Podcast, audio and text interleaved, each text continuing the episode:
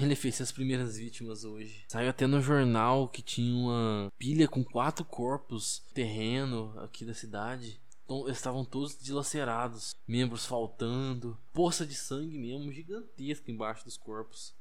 Caralho, tinha até uma criança no meio delas.